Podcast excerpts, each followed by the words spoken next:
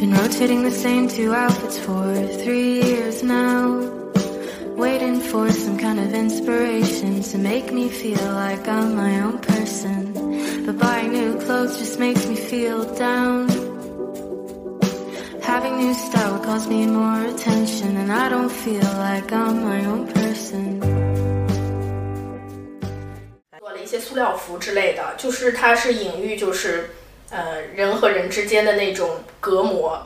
对，呃，我是给它定义为塑料人际关系，几乎可以说是没有，但是我不太喜欢这里的天气，倒是真的。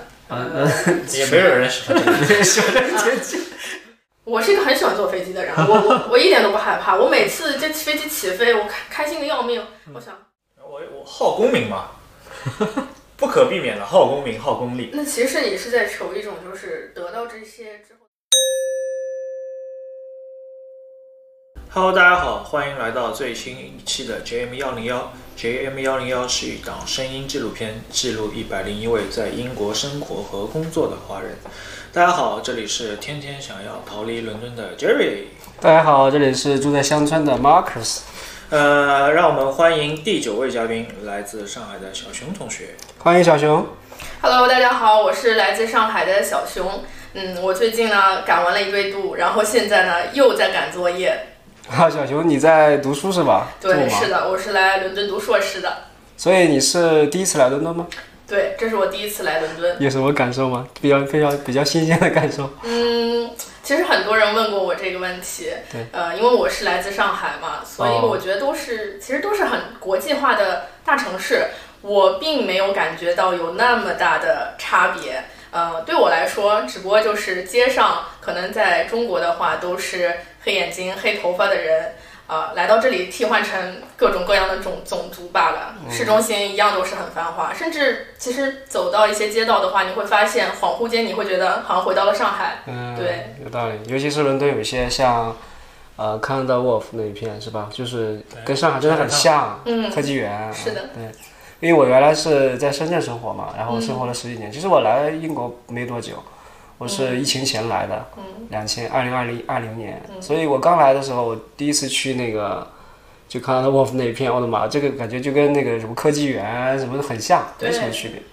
伦敦毕竟还是个大都市嘛，但后来天下大同的感觉。对，很像。但是后来当我我去了卢那个英国的乡下，然后去了更多的像曼彻斯特、伯明翰这些城市之后，你会对比一下，你会明白哦，英国其实还是个大农村为主的一个地方，哦对，还是很不一样的。英国英国就是这个样子，就是你把伦敦粘拉出来，然后其他的城市复制粘贴。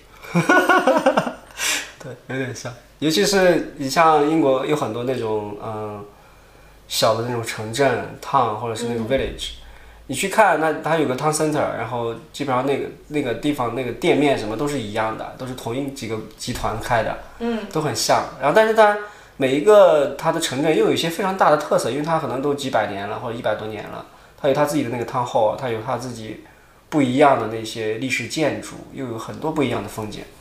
反正我的感受是，之前我还在伦敦，我是每周都来伦敦，但是我没有住在伦敦，所以这种感受差异就特别特别大。那还挺有意思的，就是总有一个周期性的新鲜感，不会说你待在一个地方就一成不变了这样。对，所以强烈建议你去英国的乡村看一看，好的呀完全不一样，嗯风格不一样。对，所以你来是，其实你那你是几月的？刚来几个月还是？嗯，说长不长，说短不短，就是去年九月份这样入学的。OK 对 OK，方便透露您学什么专业吗？呃，我是学习设计类相关的专业。哇哦，嗯，太好了。那你之前是在上海学的设计，还是在其他呃，其实嗯，并不是，我之前是长期生活在吉隆坡的。哇哦，嗯，嗯，然后也是疫情耽搁的一些原因，不过最终还是来到这里了。对，嗯，明白。所以那个从一个呃，就是英联邦的国家之一吧，大马应该是英联邦的，嗯，然后那个到了前宗主国，在心态上面有什么变化？嗯，怎么说呢？就是从我学习的一些内容，就是这个很严肃的来说的话，我觉得是有一个沿袭，有一个很好的惯性，就是一直以来可能我接受到的呃这种制式化的东西都是这个样子的，所以我很顺利的就衔接了啊，这是这方面。然后气候的不同。然后风土人情肯定是大相径庭的。呃，一个热带的都是棕榈树的，整天都是热带水果的一个地方啊，来到这里吃炸鱼薯条。没错，伦敦已经很幸福了，那还有很多可以选的啊。所以你是呃工作过一段时间再来读研的？呃，是的，呃，因为我原来的专业的话，其实也是设计类的专业，但嗯，不是我现在这个，我是有一点点想调整一下方向，对，然后我尝试了相关的工作，然后再自己筹备了这个作品集，然后再进行呃一些投递，对，最终我就是还是选择来伦敦了，对，毕竟是一个设计类的专业嘛，对，伦敦还是一个时尚跟设计还算有点。嗯，是的，可以看的东西。嗯嗯，是什么促使了你这种转变？就是你哪一天突然，是是早上某一天突然想起来，哎呀，我好像对这个专业不感兴趣，我要换另另外一个设计专业，所以我再转的，还是其实本身就是在自己的职业生涯或者说呃修行生涯过程中。呃，这是一个。说大的话是对生命的一个慢慢的探索，因为我们活着每天都在感知，你我会比较明确的感知到，哦，我对这个东西可能有点越来越失去热情了，然后我对一个新的东西，哎，越来越有热情，然后自然而然的有条件的情况下，我就会往我感兴趣的那个地方慢慢的走，慢慢走。我觉得就是呃，在条件都允许的情况下，人应该就是这样子发展的。没错，是这个真的很难总结。我我之前我们跟这儿录节目也是在总结这些事儿。我说好的好多看起来比较合乎情理的、合乎逻辑的总结，好像都是事后总结的嘛。嗯。它也不一定是当时真实的想法，其实不一定，就是你说的，其实都是慢慢探索，好像是自然而然的一个过程。对。你很难讲是什么。那截止目前为止，你其实也在伦敦待了差不多多半年了，对吧？嗯，小半年吧。小半年，对。跟你的期待值有什么差 差距吗？呃，我本身也是一个比较平常心的状态，没有说对这个事情放有特别大的期待。对，所以呃，就像我刚刚说的，包括我上海的朋友也会问我一些这里的生活，我觉得我可能从还没到这里到到我这里就直接就适应了，我没有什么过渡期啊之类的。对，对，我觉得你真的还蛮平常心的，因为我感觉你特别喜欢说的三个字儿就就慢慢来。啊，是我在群里。对。呃，其实我以前还是蛮急躁的，但是都还是对一种对生命的感知嘛。就是你你越越急躁的话没有用的，还不如就是松弛一点，然后呃，你好好想想这个事情该怎么做，慢慢的它就做成了。你越急的话，可能我们的心力就会呃专注在这个急的情绪里边，然后你就会忽略你到底应该怎么样做这个事情。没错，对，有道理。那小熊给我们举个具体例子吧，就是自己职业生涯至今最满意的一个作品，它的主题理念是什么？包括你的思考模式，它最终怎么样从零到一去构建整个作品的架构？嗯，可以。我想谈谈，就是我一开始作品集当中有一个讲人际关系的主题。呃，我是给它定义为塑料人际关系，这其实也是我对生活当中一些现象的观察，就是我们表面上，呃，在一个 social 场合都很客客气气，对吧？但私底下我们脑内到底在想什么？很多人他是互相怎么去 judge 别人的，这是这样子的一种差异，是让我很感兴趣的。最后我实现这个项目呢？呃，是通过一些，比方说行为艺术，还有摄影照片，包括我拍了一个呃小小的微电影，当然也是请我家里一些长辈，因为我觉得就是比较有生活阅历的人，他能更能拿捏到这种人情世故，很有意思。当中有个细节就是，嗯，我其实是让他们套着牛皮纸袋。但是牛皮纸袋，我上面是画着很荒诞的一些面具的，很具有很强的讽刺性。然后他们也很不容易，就是他们其实拍的时候是盲拍，也就是说他们是看不到外面的这个呃场景的，要全程是基于我对他们的指导以及他们很多的自我发挥的理解。嗯，对。然后包括行为艺术的话，我会利用一些很不起眼的器呃器材呃材料，比方说一些。呃，可以挤压的那种泡沫塑料纸，然后呃，我做了一些塑料服之类的，就是它是隐喻，就是呃人和人之间的那种隔膜，对，然后我让他们拥抱，或者说是呃做出一些看似亲密的姿势，但是其实有很大的隔膜在里面，包对，包括还有利用一些呃绷带啊进行一个编织，然后做面罩之类的，有很多实现的方法。然后整个项目的话，我是处理成一种黑白的色调，让它看起来更加有戏剧性和讽刺性。没错，对，是。其实我蛮认同你刚才在讲那个，你刚才讲那个拍那个微电影，嗯然后包括行为艺术的部分。嗯其实这跟我们，其实我说本质上有点类似。我们做这个节目的初衷，就是我跟 Jerry 第一次我们我们俩在喝茶的时候，就突然聊到这个想法，就在说这个事儿，就说感觉人跟人的交往，你说我们经常一起吃就是吃饭喝酒，真正聊心里话的机会很少。就是大家哪怕认识很久的朋友，可能也就是非常表面的一些交往，这种交往可能就只限于谈谈家里孩子，你没孩子可能谈谈你们男女朋友。就这些表面的事情，就很难讲到内心的感受的层面。所以我们之前就说，那是不是有可能啊？当然不可能每个人都能够敞开心扉的去跟你聊什么事儿，有可能在一期节目里面，或者在一百期节目有那么一两个人，在一期节目里面有那么一二十秒，有有人能够袒露他内心的感受，可能这就够了，可能就可能提供一种机会让大家去。呃，讲一下自己的感受。当时因为我们在呃有这个想法，是因为是疫情刚过嘛，英国疫情刚过，所以大家可能内心里面有很多各种纠结的，都有自己的故事。他并没有记，可能就把自己自己给自己消化掉了，但是这并不会真过去。他内心那个伤痕是在的，他内心那个纠结、焦虑、痛苦是在的，他需要去分享。所以这是你刚才讲的那个行为艺术，我就能够。很有画面感，你知道吗？你刚讲穿一个塑料薄膜拥抱，真的是塑料情感，就是真的是塑料关系，对吧？就是它中间是有隔膜的，很有意思，非常感谢。我觉得你分享这个好好有好有现场感呀的这种作品。嗯，谢谢谢谢。那你来英国之后，有没有一些感觉让你不是特别适应，或者不是感觉没那么舒服的地方？呃，我觉得没有，嗯，几乎可以说是没有，但是我不太喜欢这里的天气，倒是真的。嗯嗯，也没有人 喜欢这个。喜欢这个天气。嗯，然后生活上面也很便捷，然后也挺开心的。对，嗯，没没没啥特别大的 gap。没错，可能主要是因为你之前在嗯吉隆坡待过是吧？就是所以它可能会比较像一点。嗯，其实也不能这么说，毕竟，呃，那也是个热热带国家，然后那里的话，宗教融合，甚至还是以这呃穆斯林为主的一个国家。啊，不过那里的人对我很好，就是呃很和平，很很善良的，对。但我也不太喜欢那里的气候，太热了。然后这里呢，有点太阴冷了。对啊，说起来好像也没有什么气候特别好的地方，就上海是湿冷。对上海上海的天气也太阴阳啊，怪气。对，对，上海的天气很阴阳怪气。魔魔都是有点奇怪的，嗯，是。西班牙可能好一点。那我蛮喜欢西班牙的，西班牙挺对的好的，嗯。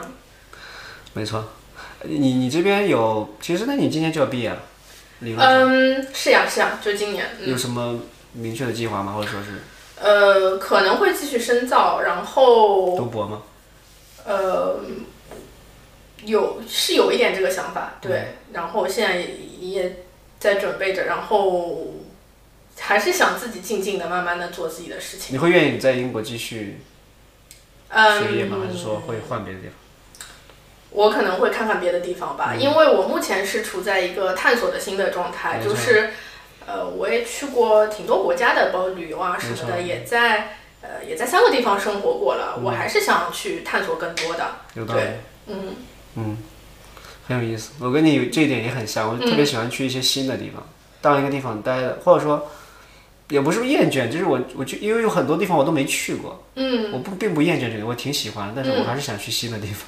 对，就是我是一个很喜欢坐飞机的人，我我我一点都不害怕，我每次这飞机起飞，我开开心的要命，我想我又在飞了，我又要去一个新的新的地方了，我我喜欢这种就是奔波穿梭的感觉，当然虽然有的时候是会有点累啦，但是哇很有意思。嗯，没错那么。对从修行的角度上来说，你觉得最重要的是修行的过程，还是修行的结果？当然是一个过程啊，这个整个是生命的体会啊。你只有说每天平整的过好每一天，对吧？然后可能会取得一个更好的结果。如果说你只想着那个结果的话，呃，你忽略这个过程，那我觉得是一个空中楼阁，它是不成立的。我可能不讲听起来比较悲观，但其实是说没有什么意义，就是人一辈子是没有什么结果的意义的，就是他这个就是每一天的，或者说每一刻的感受就是意义，嗯。就就没有那种结果性的意义，就是我我的意义是什么，没有这个后面这个答案是没有的，就是现在当下，我我我现在这一刻，我们三个人在一起聊天，嗯，其实大家萍水相逢，你俩也没见过，嗯，我也没见过，其实我们俩也是其实才认识两年多时间，嗯。在 Clubhouse 认识的。嗯我们俩也没有心流交，呃，见过，所以其实也没有交过心。对啊，就是我们是先交流后才见面，都是都是不认识。嗯这这这这这就难道这不就是一句我证明我存在了？你可以互相就、好像这个就就就是意义本身吧。嗯，对，因缘聚合嘛，对，呃，缘来则聚，呃，缘散则灭，这样子。没错，没错，我很相信这一点。所以谁知道呢？嗯，也没所谓吧。我觉得我非常非常欣赏你这种态度，我能感受到，就是嗯我能看到你你那种态那种生活的方式或者你的心态，嗯真是很随缘的。就是我那我来这了，我就在英国没什么好，嗯不存在适应或者不适应，反正就是就在这生活嘛，学习嘛，学习完了我下一步我规划好下一步那就去呗，嗯，对，就就很自然，嗯，对，很有意思。就每一刻你是舒服的，那就是一个很极大的圆满。嗯你要每一刻都不舒服，然后再又在想一个所谓的结果，那你每一刻都是，呃，煮在热水里的白煮蛋，对，没有一刻是清净的。你你会有跟呃肯定会有跟同学交流，嗯肯定也会有交结交一些那个学校的朋友嘛，嗯，所以他们会有对你一些不一样的视角和触动吗？你的观察，嗯，有的人说我是乐天派，我我呃有点小惊讶，因为我以前还是一个有点悲观的人的，但是呃，我觉得跟不同的人接触也很有意思。我说过我是一个观察者嘛，呃，我曾经以为我会呃我一会有一些焦虑、悲观，但我发现其实很多人甚至到现在，他们还处于这种状态之中，对，就他们的焦虑是非常明显的，呃。也不光是学校的朋友，生活当中的朋友都是的。呃，他们可能是因为就是外部环境，就是他们的人际关系，呃，产生了很多焦虑情绪来向我倾诉。哎，我有的时候也觉得，嗯，挺难办的感觉。对，这儿应该也有吧？会有一些朋友，他会会有一些不愉快的经历，对他会来找你倾诉，说其实很难受，不知道怎么办，也很焦虑，各种事情。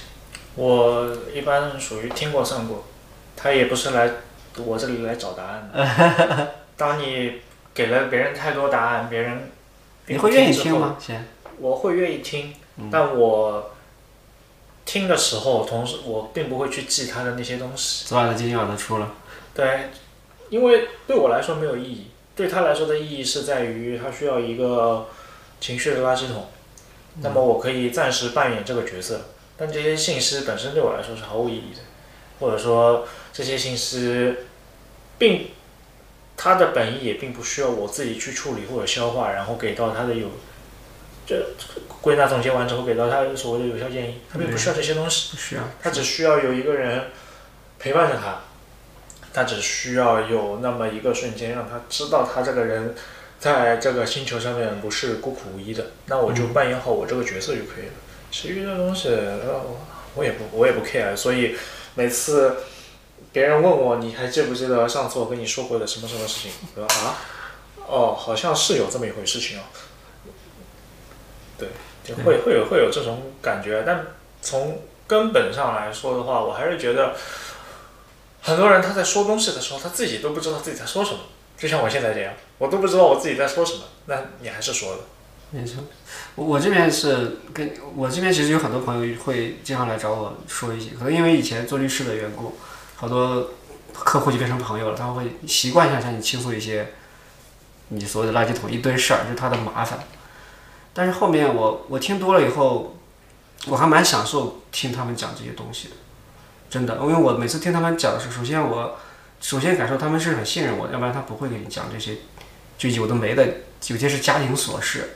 有些是他什么兄弟姐妹的、夫妻关系的各种乱七八糟的小孩的事儿，听多了以后，我发现最少有那么一些一些人，你你能，我经常说，好像你能感受到这个人了，他他是在说那些乱七八糟事儿，就像你说，他他其实他也不知道他在说什么，有有些事情已经重复在说了，已经开始已经开始重复了，但是他他其实，在跟你倾诉，能感受到这个人可能他目前的一个状态，他可能是在担心，是在有压力，他是在纠结。把那些事扔掉之后，你再去闭上眼睛去想这个人的时候，你能感受到这个人好像当下有一种状态。我知道我也帮不了人家，说实话，你不你怎么帮到别人？但你都你都你不是他，但是最少能 feel 到那种感觉，给他一些反馈或者给他一些回应。我感觉我自己蛮舒服的，我我我不知道我帮到他没有，我自己蛮舒服。我觉得，哎呀，我我今天连接了一个人，就那种感觉。我说，哎，这个人今天跟我至少有一点点，人家很信任我的，有一点点交心的感觉了。其实我认为，我现在越来越认为，每个人都是一样的人，在座的三位都是一样的，没有什么任何，没有人跟人之间没有任何区别。回到本质上来讲，没有任何区别，每个人都是一个在寻找自我、发现自我、实现自我的一个。这么一个存在，对吧？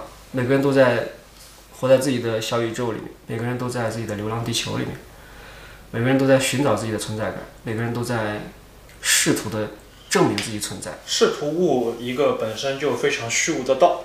对，不知道，就是这个东西，就是每个人真的很像，就是你你觉得他的很次的地方，可能是他在寻找自己的过程中展现出来一个角。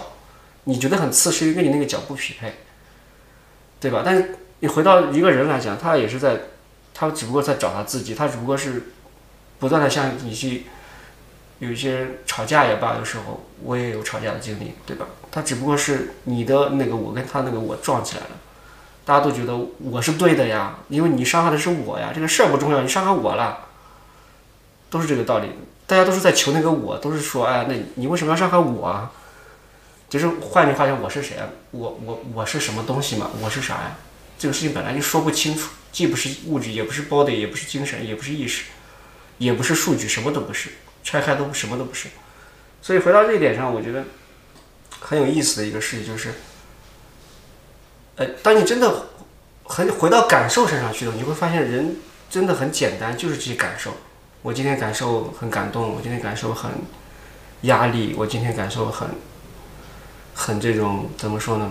很触动，不知道，就是反正这些感受就很像，就是包括你之前，我记得有几期节目你也提到，你说我们嘉宾经常会提到几个通用的词，包容，对，比如说包容，我觉得这个词本身很有，对我很触动。我说，因为你只有体会到，只有你看到了不同，才能感受到包容，对不对？对，不然的话，那个所有人都。陷入一种我执当中，对吧？那个，我觉得很多人心态上面一个最大的问题就是，如果有一件事情没有按照他的预设去走的话，那他就会不爽，他就会觉得很多事情 out of control，很多事情失控了。嗯。但反过头来说，你能保证事事随愿吗？你能保证每一个人都按照你自己既定的逻辑去走吗？所以人归根结底又变成了三个字，叫求不得。是，是，就他他讲那个行为艺术那个东西，我觉得真的想的很好。对啊。塑料纸包着两个互相拥抱，就我们每个人其实我们都抱着塑料纸的，我们包了那个塑料纸里面那个东西就一个字，就是我。我们不断裹啊裹啊裹，裹得越严实，好像感觉我存在感越强。然后当我抱你的时候，我给你受了各种东西，我在演戏，大部分是在演戏，我不是那种抓马，是我，不是我是伪装，不对，这这个不是恶意的，就是我是我是因为是因为有一个包装，所以我必须演戏才能证明我存在嘛，如果不演戏，我我就没有这个角色了呀，我是我的角色嘛，所以他不是恶意的说伪装，我觉得这个是非常可以理解的东西。对，那么小熊的包装和小熊的求不得又是什么？呃，我的包装和求不得。包装的话，这里的包装我更倾向于是用中性的眼光去看待它。虽然我们说到包装啊，会有点负面和贬义，但是我想我所谓的这一层的话，就是待人接物啊，就是要比较有礼貌、比较温情这样子。我觉得也不是一种包装吧，可能就是待人的一种方式。没错。嗯，我的求不得，我觉得还没有世俗当中所谓的一个得到没得到，我怎么能就说他求不得呢？是，呃，你说真的要求不得的话，我我这个不是虚伪啊，真的也没有什么。呃，是这样，我我觉得我们对所有的事情，哪怕是亲属关系、亲缘关系，还有生活当中的很呃世俗的一个房子、一个车子、一个包包这些东西，可以去想要，但是真的没有得不到了，那也没什么，就跟我丢手机这个事情一样的。是。呃，你说丢手机，我上次我们上上一期录节目的时候，哈哈，真丢了手机，但是我找回来了。找，回来了那也挺好的。对，我是丢在酒店了，比嗯较幸运，然后找回。但是当时录节目，当时是是嗯我不知道的，我已经丢了，我不知道在哪，然后后来才找回来的。马老师现在求不得是什么？我求不得，我在求很多东西。我我我现在一点都不反对求东西，我我我我我要求求，我要求我我知道我要求什么，我要去创造条件条件得到它。但就像小熊讲的，我很认同。我如果真的求不到一个东西，我明明知求不得，我就不要去去执着的去像魔怔了一样的，非要要它，不要就死活不了了。不至于，我觉得是可以。比如说，我很求，我想回家，我想父母呀，我我两年多没回去，我想我父母比你们父母大呀，我年纪大呀，我太多求的，我想陪他们过个生日啊，我想陪他们过年呀，都没实现，那我只能给父母打个电话。那我今年春节我觉得就是一个最大的我的求，我特求。咱们在录节目的时候，我特想家，你知道吗？我录完节目后，我自己眼泪都哗哗。我自己一个人回去的路上，我说哎呀妈呀，不该该你录录给你录录这个春节节目，真的是太难受了。我就特别想给我父母打个电话，我真的想回家。你知道，我觉得你也是。当然，咱们我们三个人在录节目，我们都都眼睛都闪着泪花，都流没流出来而已。但实在是不行了。嗯三个华人在这里录春节的节目，但父母就在旁边。我跟你说，如果真的不是别的一各种因素综合因素在这，我早就转账直接回去了，不计成本的，嗯无所谓的。我在求啊，我求不得，但我只能说，这这我我可以换种方式。我不是我非要回，老子不管了，这些都不要了，不呃你们女儿老婆都扔这儿不管回去，不可能嘛，这个就局面了嘛，就我觉得会做一些平衡，所以你可能会可能会选择离开这个国家去别的，因为天气嘛，嗯，有那么夸张吗？这个这理由太可爱了。嗯，因为地球那么大，啊，这还有很多地方没有解锁呢。对，对，真的是解锁一些新地方。那你会继续这个方向吗？就是设计类的深造。呃，会的，因为我还是在这个过程当中感感受到愉悦的。我觉得，嗯也是要有一点天赋的吧。我我是觉得我自己对这方面是有感知力，感知力也是挺强的，也是适合擅长做这个。那为什么不呢？就继续，毕竟这条路也是我慢慢之之前踩踩踩，然后踩出来的。哎，我觉得踩的还不错，那就继续踩下去。那你会在先工作一段时间，再去读博和直接读博之间纠结吗？嗯，我想就丝滑过渡吧，就直接还是继续下去。继续。嗯，我会为此努力的。对，嗯，你觉得学术研究可能对你帮助更大，在此这个阶段里面。就这种沉浸式的，然后我也别想别的，这不是很很舒适吗？谁都愿意啊，很幸福。所以能够读，能够沉浸式读书是个很幸福的事儿。这儿你要不要去读个博？我啊，嗯杂念太重，读不了。就我之前其实一开始是想读博的，在我毕业的时候我就想读博，嗯然后最后问题出在哪里呢？就是我们的导师跟我说，你的悟性不够，什么专业的悟性不够？对于数数学模型的悟性不够。然后在工作的时候，前两年我一直想去 Oxbridge，随便哪一间学校嗯读一个 MBA。然后在去年我跟很多人聊天的时候，大家都劝我不要读，为什么？因为他大家都觉得你现在的状态不是一个读书的料。那你自己的判断是什么？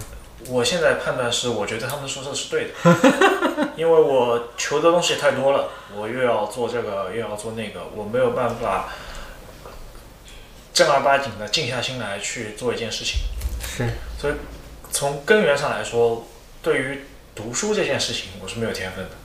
我的悟性是非常不够的，所以我就适合在滚滚红尘之中，自己像一个浮萍一样飘来飘去你。不至于吧？你对，你下一步有什么打算吗？我下一步，那不读书肯定就是事业上方面的规划了，就是。我下一步那个我是俗人嘛，求名求利，求美食，求美女，求美字，求美化。我要求的东西都是美的东西，所以我就会想着继续的向追逐美，然后去发现美，然后去求美。然后我我好功名嘛，不可避免的好功名好功利。那其实你是在求一种，就是得到这些之后的一种满足感、成成成就感，其实是对你自己整个自我自信的，你觉得是又一次的肯定。嗯肯定，是这种感觉吗？我求的是一种虚幻，是一种虚幻感。你说名声这种东西对我重要吗？其实重要，也重要；不重要呢，也不重要。重要的地方在于，当然你越有名，你的出场费越高了，对吧？但是你对于我重要来说，就是我写的东西不会因为我出名与否，我就去放弃我的写作风格。我的写作风格始终都是这样子。对呀那么你要说从根本上来说，我求的东西还是说我自己的自我一个风格。我是一个非常强 ego 的人，我没有办法说为了利去，因为我之前碰到过一种情况，我之前写过一篇稿子，我自己哇，妈的，老子写的太好了，然后到处给大家看，确实写的不错，但约我这个稿的人，他给了我一个点，叫做你写的东西呢过于小众，大众不喜欢，然后让我改，然后我说我不改，你爱发不发，然后就不发了，那不发我自己发，嗯对吧？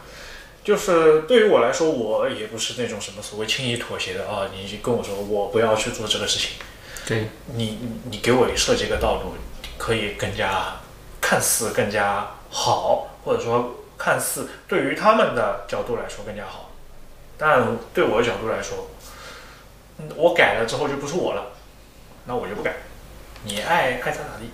对，我觉得这你说一个很很有意思的话题。其实我我其实你在说这个时候，我自己有很多类似纠结的时刻，就是比如说，在一个商业场景里面，比如说你是发稿也罢，上上学也罢，创业也罢，嗯，做律师也罢，就它每个商业场景里面，或者它有一个固定场景里面，它有它自己的逻辑的。